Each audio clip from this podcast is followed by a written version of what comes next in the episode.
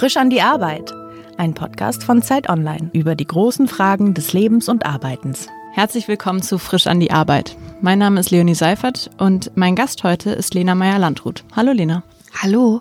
In diesen Tagen erscheint Lenas neues Album. Es ist das erste nach vier Jahren und es heißt Only Love, L. Eigentlich hätte es viel früher fertig werden sollen, aber Lena stoppte die Tour und die Veröffentlichung im letzten Moment, weil sie nicht mehr konnte.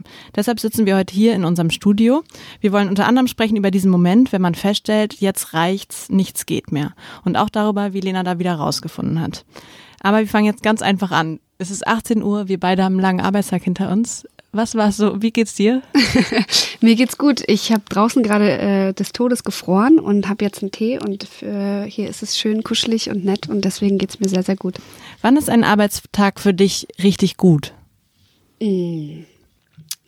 Ein Arbeitstag ist für mich richtig gut, glaube ich, wenn ich, ähm, boah, ich glaube einfach, wenn ich happy bin, also wenn ich froh bin, wenn ich glücklich bin am Ende des Tages, wenn ich müde, aber nicht erschöpft bin ich merke immer, äh, wenn ich so eine innerliche Erschöpfung habe, dann muss das was mit meiner mentalen Verfassung zu tun haben. Dann muss irgendwas passiert sein, was mich irgendwie ähm, beunruhigt hat oder äh, aufgeregt hat oder ähm, verunsichert hat, was auch immer. Irgendwas Negatives ist dann an dem Tag passiert, was, was mich dann sozusagen erschöpft. Ähm, und ansonsten bin ich eigentlich abends immer müde und glücklich. Wenn man so deine Stories anguckt bei Instagram, hat man das Gefühl, du bist wahnsinnig diszipliniert. Also du filmst dich ja, wie du den ganzen Tag arbeitest, von A nach B fährst, irgendwo wieder geschminkt wirst, irgendwo fotografiert wirst, dann musst du zu irgendeinem Auftritt. Richtig? Ja. Also man hat das Gefühl, es ist sehr stark getaktet, was du da machst. Ja, ist es. Wie lang sind so deine Tage?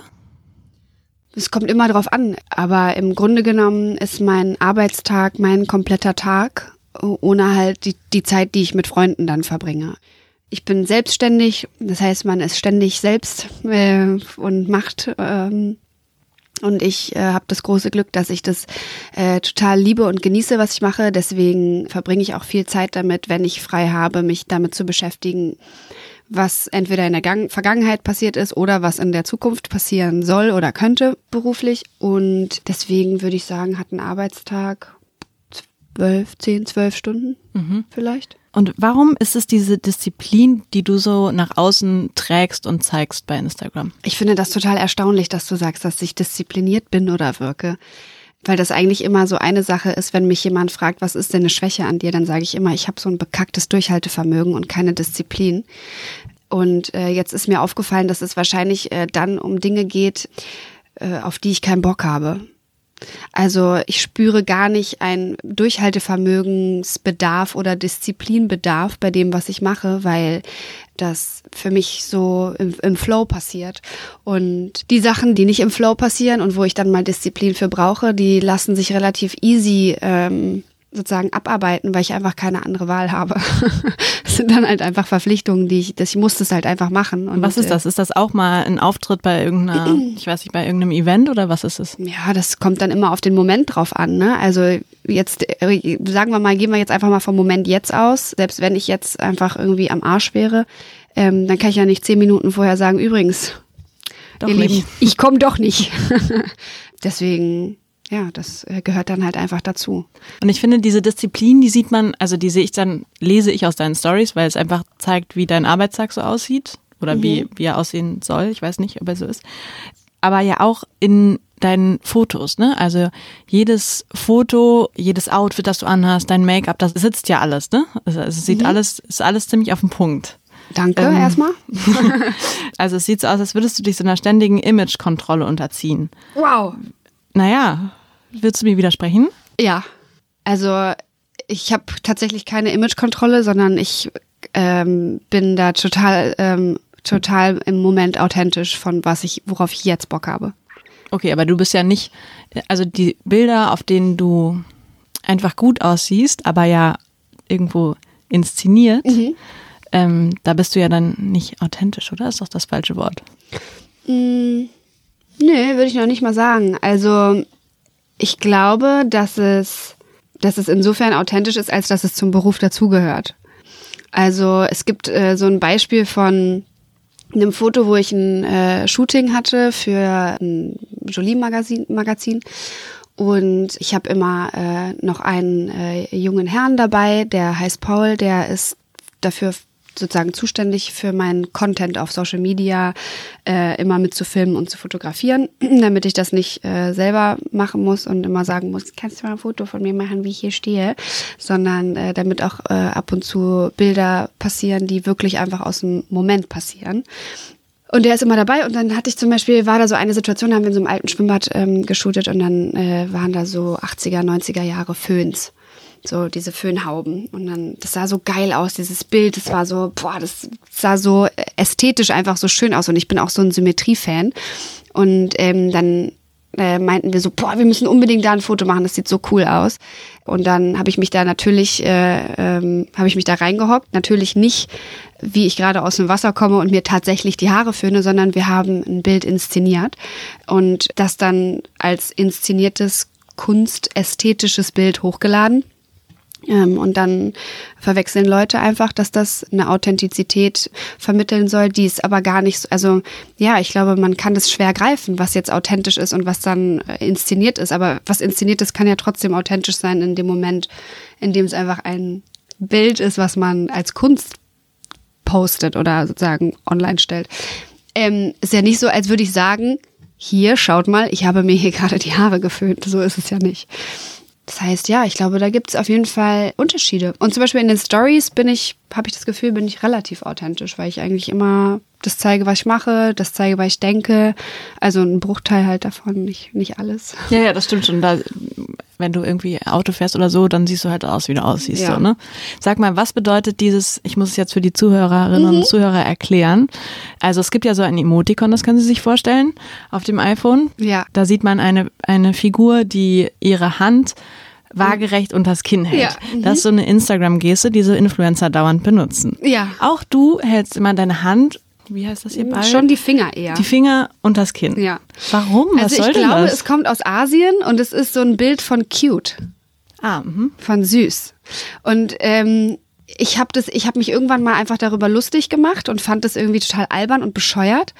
Und dann war ich selber so bescheuert, dass ich es mir angewöhnt habe. Hm. Ja. Okay, ja, das hat mich also so wie ich, so, so wie wenn man so einen Tick hat und andauernd sagt mega, mega. Hammer. Das ist ein Tick. Gut. Bevor ich es vergesse, wenn Sie, liebe Zuhörerinnen, uns sagen wollen, wie Ihnen dieser Podcast gefällt und welche Gäste wir künftig einladen sollen, dann schreiben Sie uns eine Mail an frischandiarbeit.zeit.de. Du hast gerade schon gesagt, dass dir jemand bei Social Media hilft und die Videos manchmal macht. Mhm. Ähm, machst du denn sonst da alles selbst? Schreibst du die Texte selbst? Ja, ich schreibe alles selbst, ich lade alles selbst hoch und ich suche die Bilder auch aus. Äh, der Paul schickt mir dann mal einen Ordner mit Fotos und dann kann ich mir das aussuchen. Der Paul Ripke ist der Fotograf, der jetzt auch dein neues Video gefilmt Paul hat. Paul Ripke ist nicht immer bei mir dabei. Paul Ripke hat mein neues Video Ach, gefilmt, aber ich meine Paul, genau, Paul Hüttemann okay. heißt er, der ist auch Paul, das ist sehr verwirrend. Aber ja, das ist sozusagen, genau, der macht dann die Bilder und der lädt das dann hoch und dann kann ich mir was davon aussuchen und dann schreibe ich dazu was. Und dann gibt's natürlich trotzdem noch jemanden, der mich so ein bisschen dabei unterstützt, äh, all das auf dem Schirm zu haben, was sonst so passiert an äh, Postings, die ich zum Beispiel mache, um meine Musik zu bewerben oder um meine Tour zu bewerben, um Partner zu bedienen, wie jetzt gerade bei der Musik Amazon, Apple und Spotify, ähm, dass da, genau, dass da einfach äh, alles auf dem Schirm ist. Aber alles hochladen und schreiben mache ich selber. Ich habe gelesen, du hast ein Büro. Ich wüsste gerne, mit wie vielen Leuten sitzt du da? Und arbeitest du da tatsächlich jeden Tag so am, am Schreibtisch? Es ist ein Alibi-Büro. äh, nee, ja, ich habe tatsächlich ein Büro, ähm, ein bisschen außerhalb von Berlin, äh, was für mich ganz schön ist, weil ich sonst ähm, relativ viel Trubel immer jeden Tag habe und wo ich im Grunde genommen immer dann hinfahre, wenn ich äh, tagsüber nichts anderes zu tun habe.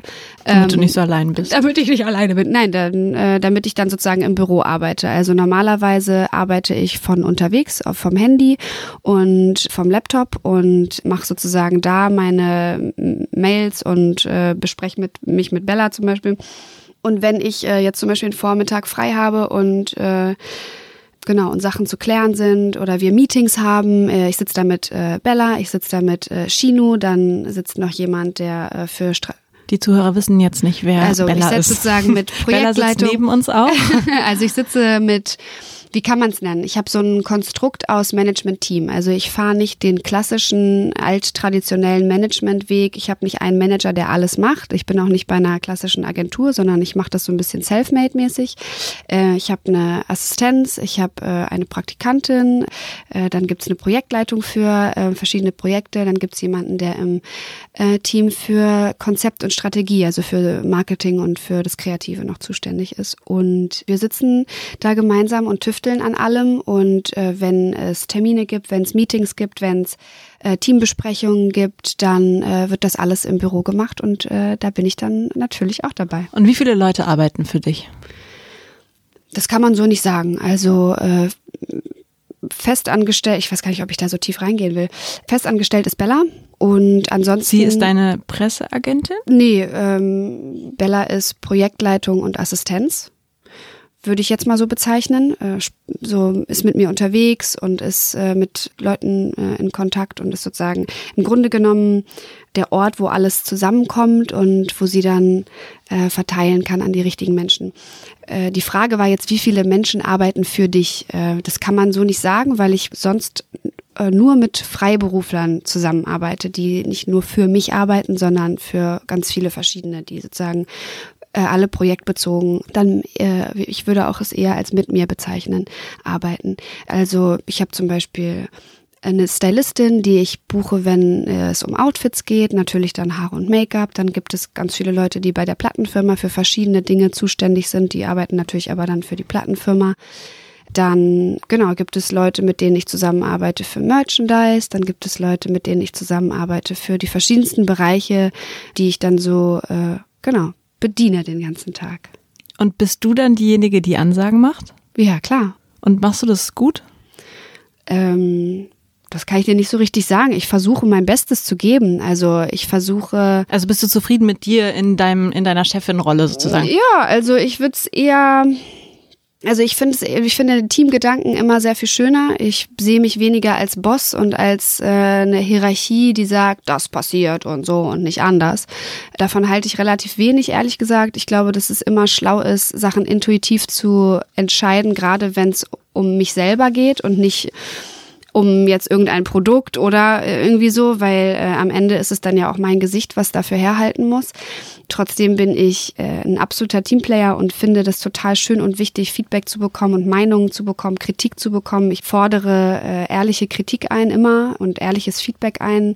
Ich glaube, dass es äh, total ungesund ist, keine ehrlichen Spiegel zu haben.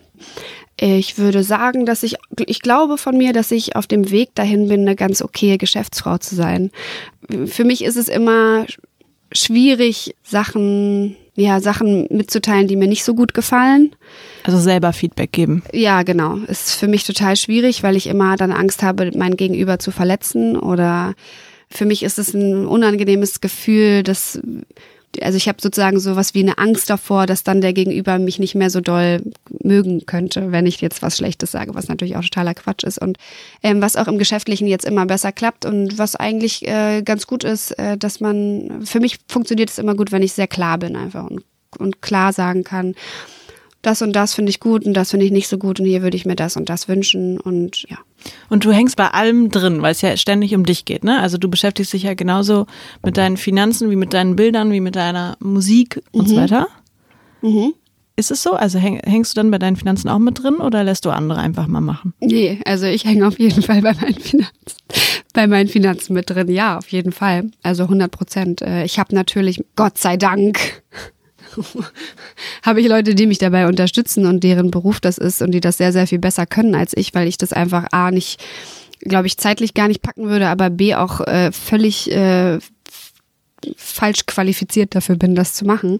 Und weil es ja auch nicht nur um eine private kleine Steuer geht, sondern es da auch äh, um ja, ähm, eine GmbH und, und so weiter geht. Das, das sind dann alles so Sachen, wo ich sage, okay, das ist mir too much. Das ist auch nicht mein Gebiet. Das kann ich auch nicht und das können andere Leute ähm, dann besser als ich. Aber trotzdem bin ich natürlich zu 100 Prozent äh, da involviert und bin da komplett mit drin in der Planung und Entscheidung und alles. Diese Episode wird präsentiert von Aldi Süd. Lust auf Karriere? Bei Aldi Süd übernehmen Regionalverkaufsleiter die Verantwortung für vier bis fünf Filialen mit etwa 50 Mitarbeitern vom ersten Tag an. Alle Einstiegsmöglichkeiten gibt es auf unserer Karriereseite karriere.aldi-süd.de. Und unter uns, wer gerade sein Bachelorstudium erfolgreich abgeschlossen hat, kann entweder direkt als Regionalverkaufsleiter durchstarten oder bei uns zusätzlich das duale Masterstudium International Retail Management absolvieren. Ich habe es eben ähm, schon gesagt, also das Album, das jetzt von dir erscheint, sollte eigentlich viel früher erscheinen. Nämlich Ja. wann nochmal? Im äh, Herbst 2017. Und dann hast du das kurz vorher im Sommer gestoppt und auf deinen Kanälen oder YouTube verkündet, ich weiß nicht mehr so genau, Ja, genau. oder Leute, es kommt doch nicht raus. Es Ich muss verschoben werden. Es muss verschoben werden. Ja. Was genau war da los? Da war Holland in Not. Was heißt das? Naja, also ich habe ähm, ein Album geschrieben und es gab ein Album. Fertig, alle Titel da. Ja, fast. Also ich würde sagen 80 Prozent. Und ich war eigentlich äh, müde und äh, erschöpft und war so ein bisschen traurig und hab morgens keinen Bock gehabt, lustlos und nicht so richtig, ja, war einfach irgendwie, hat sich alles so ein bisschen ungeil angefühlt. Und dann saß ich irgendwann im Auto und habe mit meiner Mutter telefoniert und wollte Hundefutter kaufen. Ja, und war dann halt so, ja, weiß ich auch nicht, ja, ich fahre dann jetzt gleich ins Studio und so. Und dann meinte sie, ja, was ist denn? Und dann meinte ich irgendwie, ich sehe, äh, ich weiß überhaupt noch nicht mal, warum es dieses Album überhaupt gibt. Und es ist so, es macht überhaupt keinen Sinn. Es hat keinen Grund, es hat keine, es hat irgendwie für mich gar keine Daseinsberechtigung. Ich weiß noch nicht mal, was für Themen ich auf dem Album besinge und bespreche. Es ist total random und egal und äh, ich komme mir total blöd vor, äh, da jetzt was zu veröffentlichen, wo ich irgendwie eigentlich so das Gefühl habe, das feiere ich gar nicht richtig ab. Da stehe ich irgendwie gar nicht so richtig dahinter. Ich habe nicht so wirklich was dazu zu erzählen. Ich kriege jetzt schon ein Horror, wenn ich daran denke, dass ich mit dem Album halt auf Pro Promotour, auf Pressetour gehen muss, um das zu bewerben, um wahnsinnig viel Zeit und Energie reinzustecken, das komplette Land sozusagen zu durchreisen und äh, die ganze Zeit für etwas zu, zu werben und sein Gesicht sozusagen hinzuhalten, wo man eigentlich gar nicht so richtig happy mit ist. Und was auch in einer Phase entstanden ist, wo es mir einfach irgendwie nicht so richtig geil ging. Und dann habe ich äh, danach, als ich das herausgefunden habe, das dauert ja manchmal so was, so eine Erkenntnis, ne, habe ich dann abgebrochen und habe gesagt, okay, ja, dann ist es auch nicht geil. Und dann, Gott sei Dank, habe ich es jetzt gemerkt. Das ist natürlich jetzt auch eine Zeit, da habe ich, glaube ich, anderthalb Jahre oder so, habe ich dann dafür gearbeitet. Und dann habe ich gedacht, ja, ist aber scheißegal. Und äh, ich klopp das jetzt in die Tonne und äh, mach einmal ein Shutdown, mach einmal Timeout, kompletter Break, keine Events mehr, keine Partys, keine roten Teppichen, keine Social Media äh, Ablenkung. Einmal sozusagen Fresse halten und äh, gucken, was ja, was eigentlich abgeht. Also wer bin ich eigentlich? Was will ich eigentlich? Und warum will ich eigentlich ein Album? Will ich eigentlich ein Album machen? Und wenn ja, warum? Und worum geht's? Und warum ging es mir nicht so gut und was kann ich tun, damit es mir wieder gut geht. Und das war dann alles irgendwie so ein Kreis, der sich dann geschlossen hat in dieser Zeit, auch relativ schnell. Ich echt dachte so, krass, ja, das hängt alles miteinander zusammen. Ja. Also du hast eben gesagt, du wusstest nicht, warum mache ich jetzt gerade überhaupt dieses Album. Mhm. Aber warum von den äußeren Umständen her, warum hast du es denn gemacht? Weil jemand Naja, gesagt hat, so, du musst jetzt. Plattenfirma. Ah, die stehen dann auf der Matte und sagen jetzt, klar. Wie- Zeitmäuschen. Dann mach aber jetzt zwei Jahre, im Zweijahresrhythmus ist es eigentlich normal, dass man auch ein Album halt machen kann.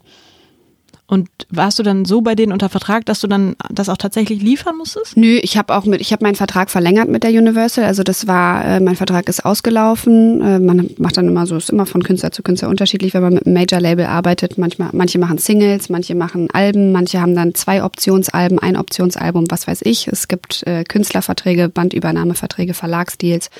Da gibt es sozusagen ganz viele verschiedene Konstrukte, die man da fahren kann. Und ähm, ich hatte nach dem letzten Album einen neuen Vertrag mit der Universal unterschrieben, auch guten Gewissens und habe mich darüber tierisch gefreut. Und äh, es ging dann einfach sozusagen an die Arbeit für ein neues Album. Und dann habe ich das auch angefangen und habe aber gemerkt, so ja, das ist irgendwie so ein Mechanismus. Und ich mache jetzt das neue Album, weil ich halt ein neues Album mache. Es war noch nicht mal so, dass da jemand mit der Peitsche stand und gesagt hat, Dicker, mach das neue Album jetzt. Sondern es war einfach irgendwie so drin. Es war einfach der Flow. Und dann habe ich irgendwann gemerkt, so, nee, das äh, ist es jetzt aber echt nicht. Und du hattest die Texte alleine geschrieben?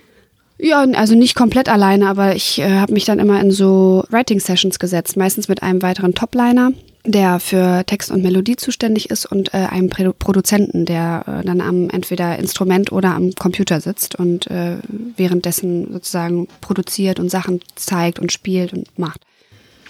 Aber wie kommt man in diesem Setting auf ein Thema von so einem Lied? Also du sagst ja, die Themen haben dich eigentlich gar nicht so richtig betroffen, die du da besungen hast. Ja, das waren dann alltägliche Sachen. Das waren dann oberflächlich alltägliche Gefühle. Aber das war nicht sozusagen die Wahrheit.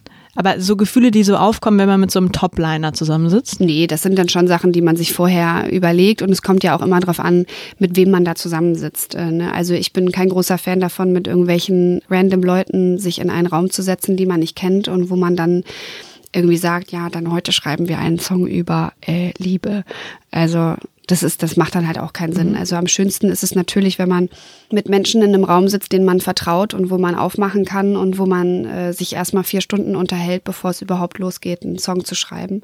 Und dazu kommt, dass dann der Prozess bei meinem neuen Album jetzt äh, dadurch extrem vereinfacht wurde, dass ich in dieser Zeit, wo ich mir Ruhe gegönnt habe und genommen habe, äh, noch nicht mal gegönnt, ich habe mich dazu ja gezwungen, dass ich da äh, einfach alles aufgeschrieben habe und all meine Gedanken niedergeschrieben habe und es hunderte Seiten von Notizen gab, aus denen man dann äh, total easy die kompletten Songtexte ziehen konnte.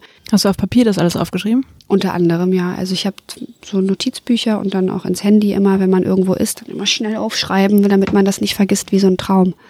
Und wie einfach ist es dann so einer Plattenfirma zu sagen, so, äh, doch nicht? Genauso einfach wie schwer es war, das online zu stellen, dieses Video. Also sozusagen, das sich vor der Presse nackig zu machen, sich vor den Fans sozusagen äh, nackig zu machen, die Erwartungen dazu Ach, das enttäuschen. Video, in dem du sagst, du machst genau. Ja. Das ist im Grunde genommen das Gleiche. Also musstest du dafür jemanden treffen oder hast du das schriftlich geregelt oder regeln lassen? Ich glaube, ich habe es zwei Leuten persönlich gesagt, aber sonst habe ich es, glaube ich, in einer E-Mail verfasst oder telefoniert. Ich kann mich nicht mehr erinnern. Es kann auch sein, dass es ein großes Meeting dazu gab. Ich weiß es nicht mehr. Ich saß auf jeden Fall in einigen Büros und habe das ein oder andere Mal geheult. Mhm. Aber es gehört dann auch dazu und ehrlich gesagt finde ich das auch okay.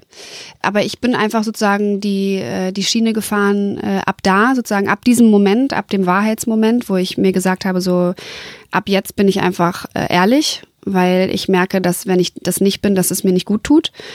War ich dann auch ehrlich und dann habe ich in Meetings gesessen mit Ü40-Männern, äh, die mich angeguckt haben, als äh, würden sie äh, die Welt nicht mehr verstehen habe gesagt, Leute, ich fühl's einfach nicht. Ich kann einfach das Album nicht machen und ich kann euch keinen anderen Grund geben, als ich fühle das Album einfach nicht. Es geht nicht. Und dann, ja, ein paar Gründe, ein paar Hintergrundinformationen gegeben und dann war eigentlich aber auch jeder immer relativ verständnisvoll und hat gesagt, naja gut, wenn es denn dann so sein muss, dann muss es halt so sein, dann äh, mach. Hast du das deshalb gemacht, auch um keinen Burnout zu bekommen? Nee, irgendwie ist Burnout für mich so ein abstraktes Wort. Ja, wenn man jetzt pauschal sagen würde, willst du kein Burnout bekommen? Ja, würde ich sagen, ja.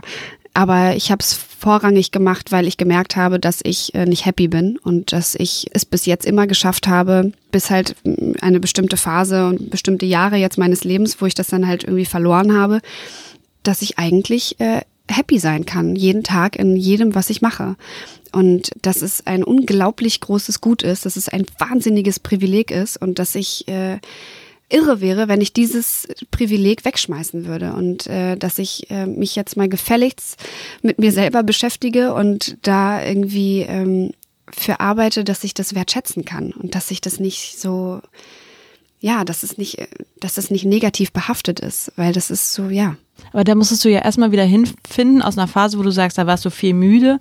Was ging noch nicht? Also ging nicht mehr kreativ sein, ging nicht mehr gut aufstehen, ging nicht mehr gut strukturiert sein oder was war das? Mhm. Ja, ich war einfach generell nicht mehr ganz so happy wie sonst und das war auch ein relativ schleichender Prozess. Also es war jetzt nicht so, dass ich von einem Tag auf den anderen gesagt habe, äh, jetzt bin ich depressiv, sondern es war einfach so, ich war, wenn ich jetzt zurückdenke und wenn ich äh, mich erinnere und wenn ich auch teilweise in Gesprächen bin mit Leuten, die mich auch in der Zeit schon begleitet haben äh, und mich daran so erinnere, wie ich da war, dann denke ich schon, ja, krass, also ich war halt einfach echt nicht bei mir. ich habe so langsam über die Jahre verloren, habe so den Bezug zu mir selber verloren und den Ker meinen Kern verloren, meine starke Mitte und meine Klarheit mit mir selber und das, was ich eigentlich immer hatte, mein, ähm, meine Intuition und meine Unvoreingenommenheit für den Moment.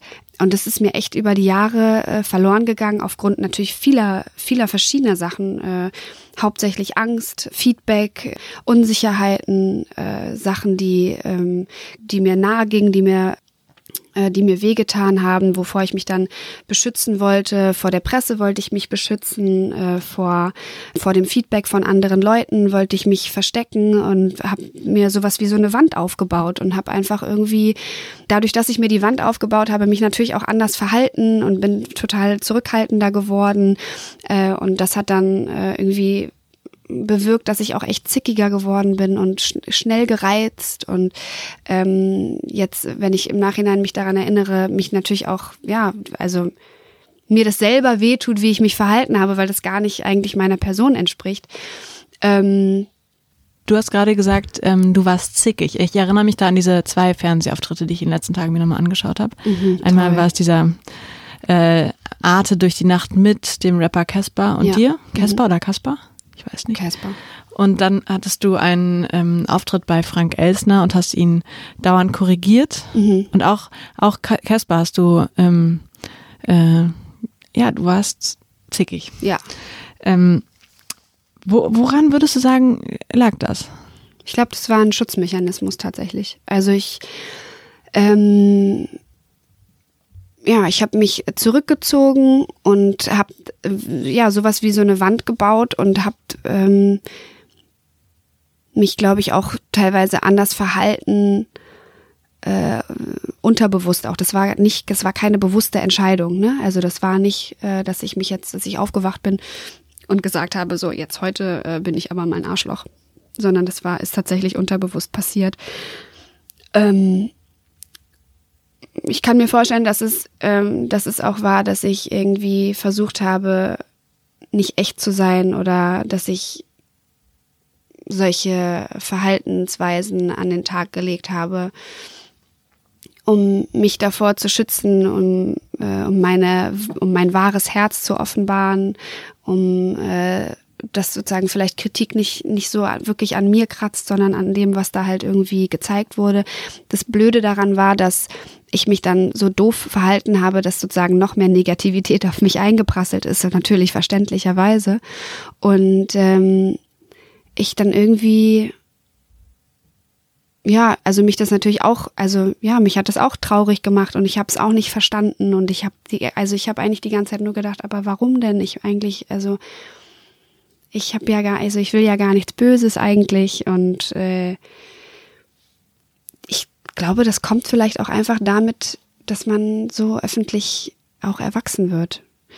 Also ich bin, das war ja von 18 so bis 25, 26. Das ist ja auch einfach eine krasse Phase im Leben.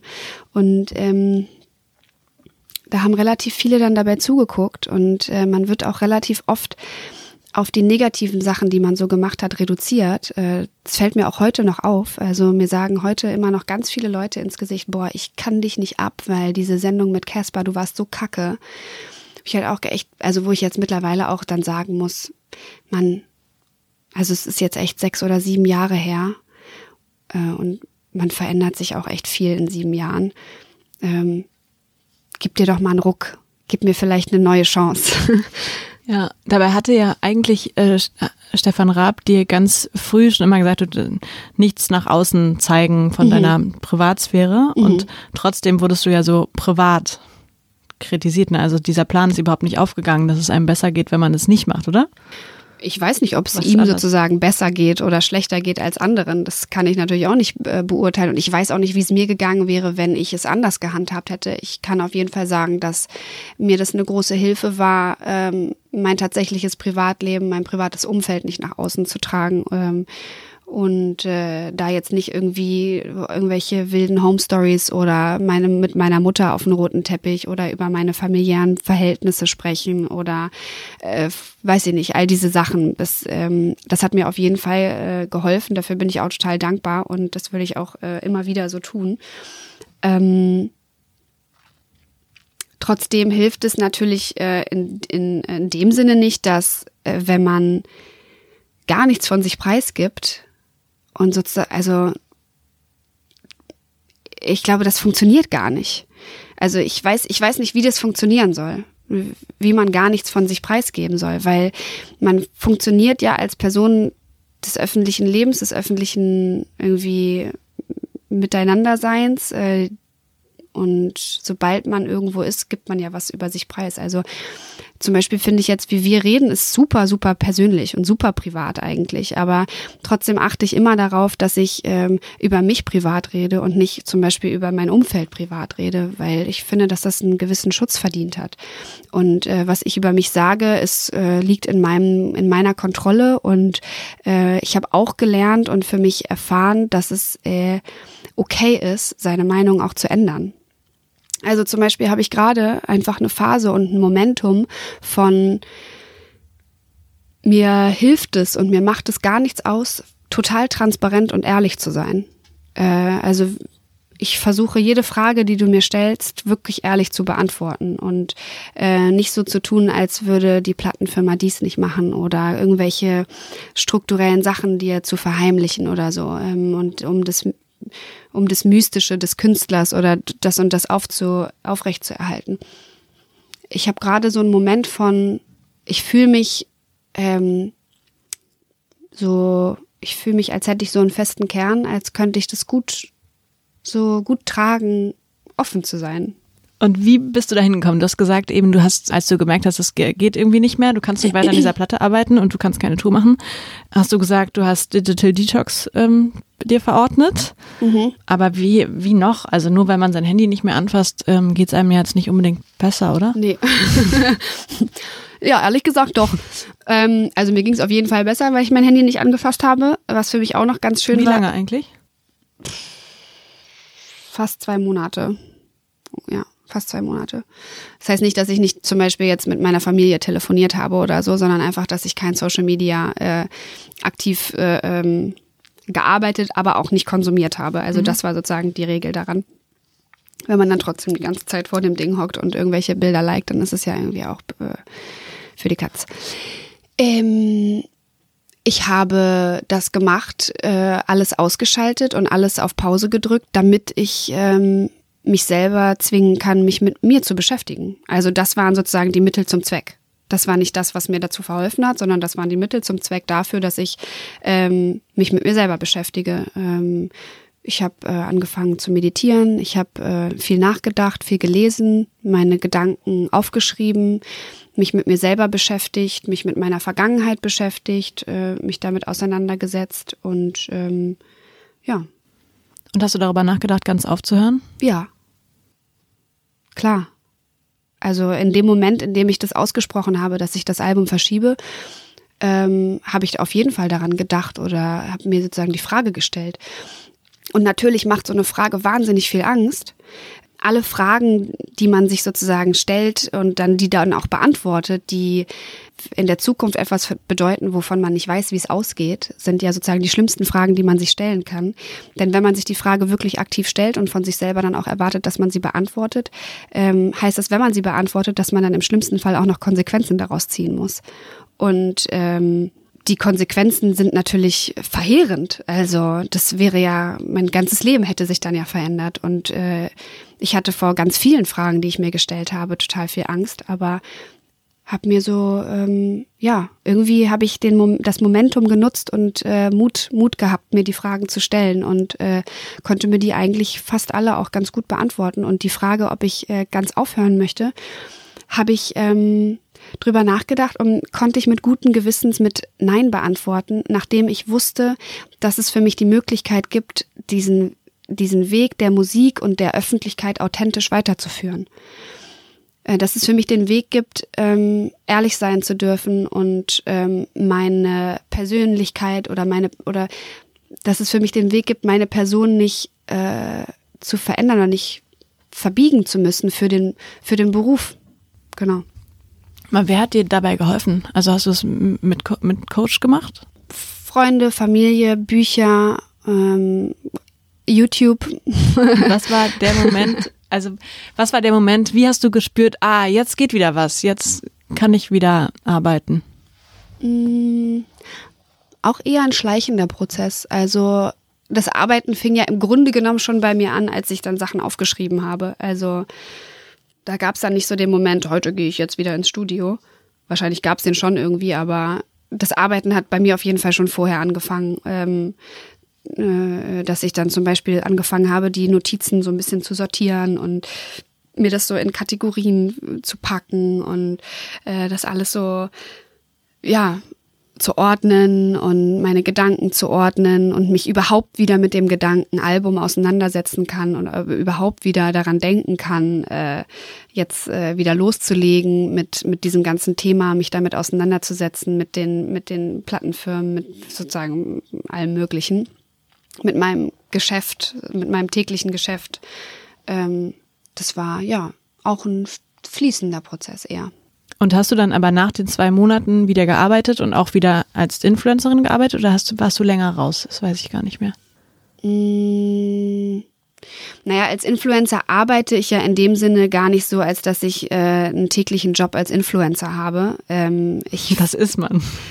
Naja, im Grunde genommen ja. Also äh, was ich nicht mache, ist ähm, zum Beispiel, äh, ich weiß nicht, äh, Schmuckfirma XY ruft an und sagt, wir haben dieses Produkt, äh, hier sind äh, so und so viele tausende Euros, äh, bitte poste davon das dreimal. Ähm, das mache ich nicht. Ähm, ich habe äh, werbliche Postings, bei denen ich ähm, Spokesperson bin, bei denen ich sozusagen äh, Testimonial bin für die äh, Marke. Ähm, und das sind teilweise, also hauptsächlich Partner, mit denen ich äh, über eine lange Zeit zusammenarbeite. Und ähm, dann mache ich meinen, die anderen werblichen Sachen sind, wenn ich äh, meine Musik bewerbe. Ähm, und dann ab und zu sozusagen, wenn man auf irgendwelche Events geht, dann vertagt man halt die Events, wo man ist. Äh, meistens gehe ich aber auch nicht auf Events, wo ich nichts zu suchen habe. Also auf ein Event gehen ist halt Arbeit. Ja, also ich finde aber, also ich finde, man kann, muss auch unterscheiden. Also ich finde zum Beispiel, dass ich jetzt auf irgendeiner random Filmpremiere eigentlich überhaupt nichts zu suchen habe. Und das könnte ja auch Arbeit sein, weil man dann Präsenz zeigt. Äh, ich vertrete aber eher so das Motto von, wenn man irgendwo hingeht, dann sollte man irgendwie auch einen Job da haben. Und jetzt auf eine, zum Beispiel auf eine Preisverleihung gehen, wo man nicht nominiert ist oder äh, oder wo man irgendwie gar nichts mit zu tun hat. Ich war zum Beispiel jetzt auf der 1 Live Krone, da war ich nicht nur nominiert letztes Jahr, ähm, aber das ist so die größte Musikveranstaltung und ist einfach irgendwie gehört dazu. Aber ja, weißt du, was ich meine? Mhm. Als du ähm, ein Kind warst, wusstest du noch nicht, dass es so etwas geben würde, was du heute machst? Ja. Was wolltest du als Kind werden? Äh, in meinem Poesiealbum Freundschaftsbuch stand immer Tierärztin oder Sängerin. Das war aber, glaube ich, einfach aus einer Faulheit darüber nachzudenken, was ich denn wirklich werden will. Bist du traurig, dass du keine Tierärztin geworden bist? Nein. nee, ich bin wirklich nicht traurig. Nee, ich hatte tatsächlich ähm, das gemacht, weil mir Singen Spaß macht und weil ich Tiere gut finde halt. Nicht darüber nachgedacht, dass es dann relativ wenig mit Streicheln zu tun hat, sondern halt andere Sachen sind. Ähm, und ähm, ja, Sängerin habe ich, glaube ich, einfach geschrieben, weil mir Singen immer Spaß gemacht hat. Aber ich war einfach irgendwie, ich war generell immer ein Entertainer. Ich hatte immer Bock, irgendwas äh, zu machen. Ähm, ich lese das nächste Mal vor, weil wir das jetzt, ich habe das noch überhaupt nicht erwähnt. Also 2010 hast du den Eurovision Song Contest gewonnen mit dem Lied Satellite. Ganz Deutschland war in Lena Euphorie. Drei deiner Songs waren gleichzeitig in den Top 5 der deutschen Charts. Ähm, das gab es vorher noch nie. Du hast mehrere Echos gewonnen. Ich habe mir gestern die Liste deiner Preise angeguckt. Ich äh, zitiere nur wenige Radiopreise, den Deutschen Fernsehpreis, zwei goldene Kameras, die 1 Live Krone, mehrere MTV, MTV Music Awards. Ähm, also ich dachte so, oha, man muss sich wirklich tief vor dir verneigen, was du alles gerissen hast. Ähm, hattest du damals das Gefühl, die Musik ist deine Berufung? Nee. Also mir ist es ja mehr oder weniger alles passiert. Ähm, Und ich konnte über sowas wie die Musik ist meine Berufung gar nicht nachdenken. Das war gar nicht irgendwie in meinem Spektrum vom Gehirn. Also das war völlig, also das war ein Gedanke, den konnte ich gar nicht fassen. Äh, ich bin zur Castingshow gegangen, weil ich original äh, auf meiner Bucketlist, imaginären Bucketlist stehen hatte, mal bei einer Castingshow gewesen sein. Und dann werde ich da eingeladen in die Sendung, dann gewinne ich die Sendung, dann gewinne ich den ESC, wovon ich noch, mal, noch nicht mal wusste, dass die Castingshow für den ESC ist. Und dann äh, stand ich da irgendwie und, das, und, und mir ist das irgendwie so passiert.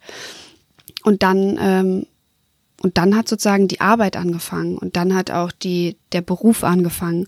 Und dann habe ich relativ ähm, schnell gemerkt, aufgrund meiner Liebe dazu und auf meiner, aufgrund meiner ähm, äh, Euphorie dazu, dass äh, das anscheinend sowas ist wie eine Berufung, wenn man den ganzen Tag etwas macht, was einem Freude bringt. Also du glaubst, das braucht man, um glücklich mit seiner Arbeit zu sein? Ich glaube, das braucht man, um glücklich mit sich selbst zu sein. Und sehnst du dich nie nach einer Arbeit, die eben nicht deine Berufung ist? Nee. Nee, überhaupt nicht. Also ich kann es mir gar nicht vorstellen. Und jetzt sagst du, dein Beruf ist Sängerin oder ist es viel mehr?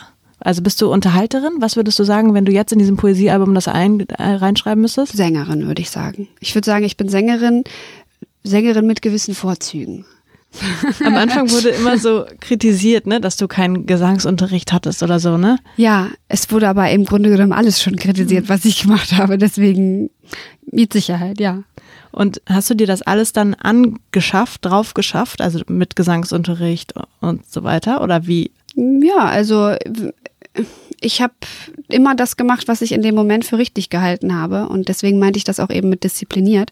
Ich hatte jahrelang, auch während ich den Job hatte, keinen Gesangsunterricht.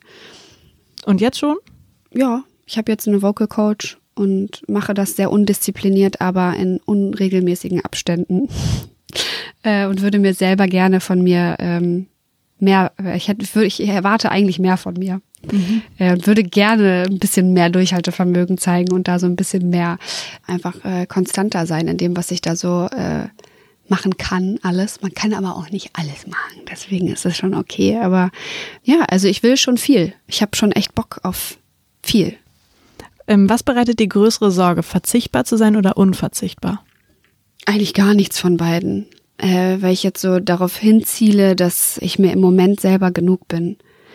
Und äh, es wäre jetzt kontraproduktiv von mir, da äh, mich auf eins festzulegen, weil ich das gar nicht möchte. Und auch noch eine Frage, die immer in diesem Podcast auftaucht. Ähm, wenn du heute was an deiner Arbeit ändern könntest, mhm. hättest du dann gerne mehr Geld, mehr Sinn, mehr Freiheiten oder mehr Freizeit? Freiheiten oder mehr Freizeit? Mhm. Alles Fragen, die du dir wahrscheinlich gestellt hast in dieser Phase. Mhm. Also jetzt wahrscheinlich mehr Freizeit, damit ich ein bisschen mehr mit meinen Freunden abhängen kann. Aber es ist auch eher so wie, ach, ich würde mir wünschen, dass der Tag einfach noch vier Stunden mehr hat, weil ich würde nichts von der Zeit, die ich jetzt gerade mit Arbeit verbringe, abschneiden wollen, weil ich weiß, wofür es ist und weil das jetzt gerade die Albumphase ist und weil ich so denke, ja, es wäre richtig schlimm, wenn das nicht so wäre.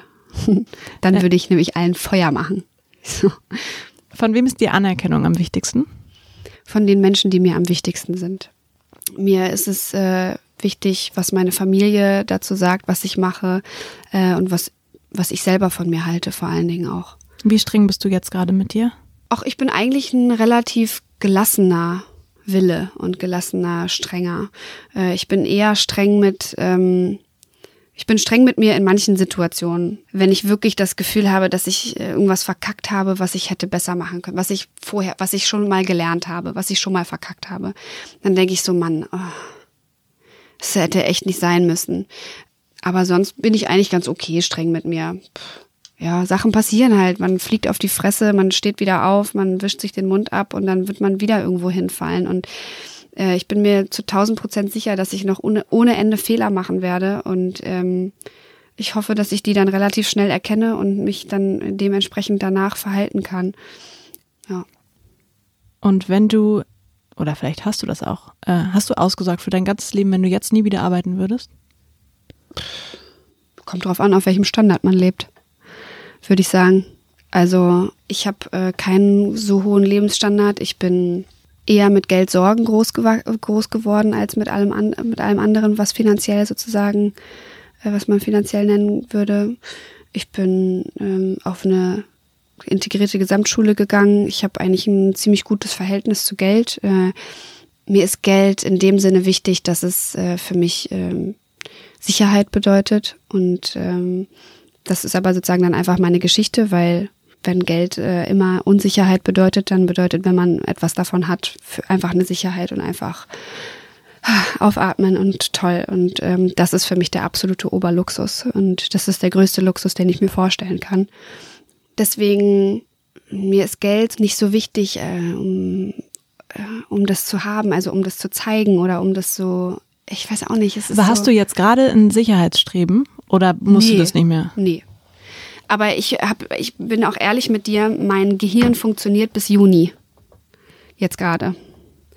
Ähm, Was ist dann im Juni? Weißt dann du noch ist die nicht. Tour vorbei. Achso, dann ist die Tour vorbei. Und äh, den Rest meines Lebens habe ich dann ab da noch nicht geplant. Mhm. Das heißt, ich bin mir ziemlich sicher, dass mein Geld bis Juni jetzt reicht. Und danach schauen wir mal weiter. Und bereitet es dir Sorge, irgendwann nicht mehr zu arbeiten oder findest ist das eine ganz gute Vorstellung? Nee, die Frage stelle ich mir irgendwie gar nicht. Also ich glaube nicht, dass ich jemals nicht arbeiten möchte. Ich glaube, ich möchte für immer arbeiten. Äh, Und sei es dann, dass dann Malen vielleicht meine Arbeit ist oder Kochen oder whatever. Aber ich glaube, wenn ich jetzt so mir das vorstelle, kann ich mir nicht vorstellen, dass ich irgendwann nicht arbeite. Egal auch, ob für Geld oder nicht, ist mir auch egal. Ich finde, dass man, ja, ist egal eigentlich, ob man dann damit Geld verdient oder nicht. Wenn man etwas liebt und wenn man etwas äh, nach etwas strebt und etwas ähm, mit Leidenschaft macht, dann und das viele Stunden am Tag macht, dann ist es vielleicht eine Arbeit und dann ist es aber auch etwas, was einen glücklich macht und erfüllt. Es gibt so eine irgendwie, es gibt so eine Geschichte, die finde ich so süß, von einem Fischer, der morgens fischt und dann, nee, morgens äh, sein Kind zur Schule bringt und dann zum Fischen geht und dann die Fische holt für die Familie und dann nach Hause geht und dann ähm, das Essen zubereitet und dann äh, mit dem Kind ähm, am Strand äh, und mit der Frau am Strand spazieren geht und dann gibt's Abendessen und dann ist der Tag vorbei und dann kommt irgendwann ein Typ und sagt, äh, könntest du nicht viel mehr Fische fangen? Und dann meint er so, ja, ich könnte schon. Und dann sagt er, ähm, ja, warum machst du das nicht und verkaufst den Kram und dann sparst du Sachen an und stellst du Leute ein, dann fangen die noch mehr Fische und dann kannst du Sachen exportieren und dann kriegst du richtig viel Kohle und dann brauchst du jetzt noch zehn Jahre arbeiten, richtig, richtig, richtig ballern und äh, dann hast du so viel Kohle gesammelt, äh, dann brauchst du nie wieder arbeiten. Und dann sagt er, ja, und was mache ich dann? Morgens mein Kind zur Schule bringen, dann gehe ich fischen, weil ich es liebe und dann essen wir und dann gehen wir spazieren, dann gehen wir schlafen. Und dann denkt man so, ja, wenn das, wenn, wenn man das schafft, das wäre ja unglaublich. Das ist ja das absolute Ziel. Und ich weiß, dass das so einfach erzählt ist und so schön gesagt ist und eine total klischeehafte romantische Vorstellung davon ist. Aber wenn man sich so ein kleines Stückchen davon abschneiden kann, das ist doch, das wäre doch toll, oder nicht? Und ich habe das Gefühl, ein kleines Stückchen davon habe ich auf jeden Fall. Ich danke dir. Das sind gute Worte zum Schluss. Danke. Das war Lena Meyer-Landrut. Dankeschön.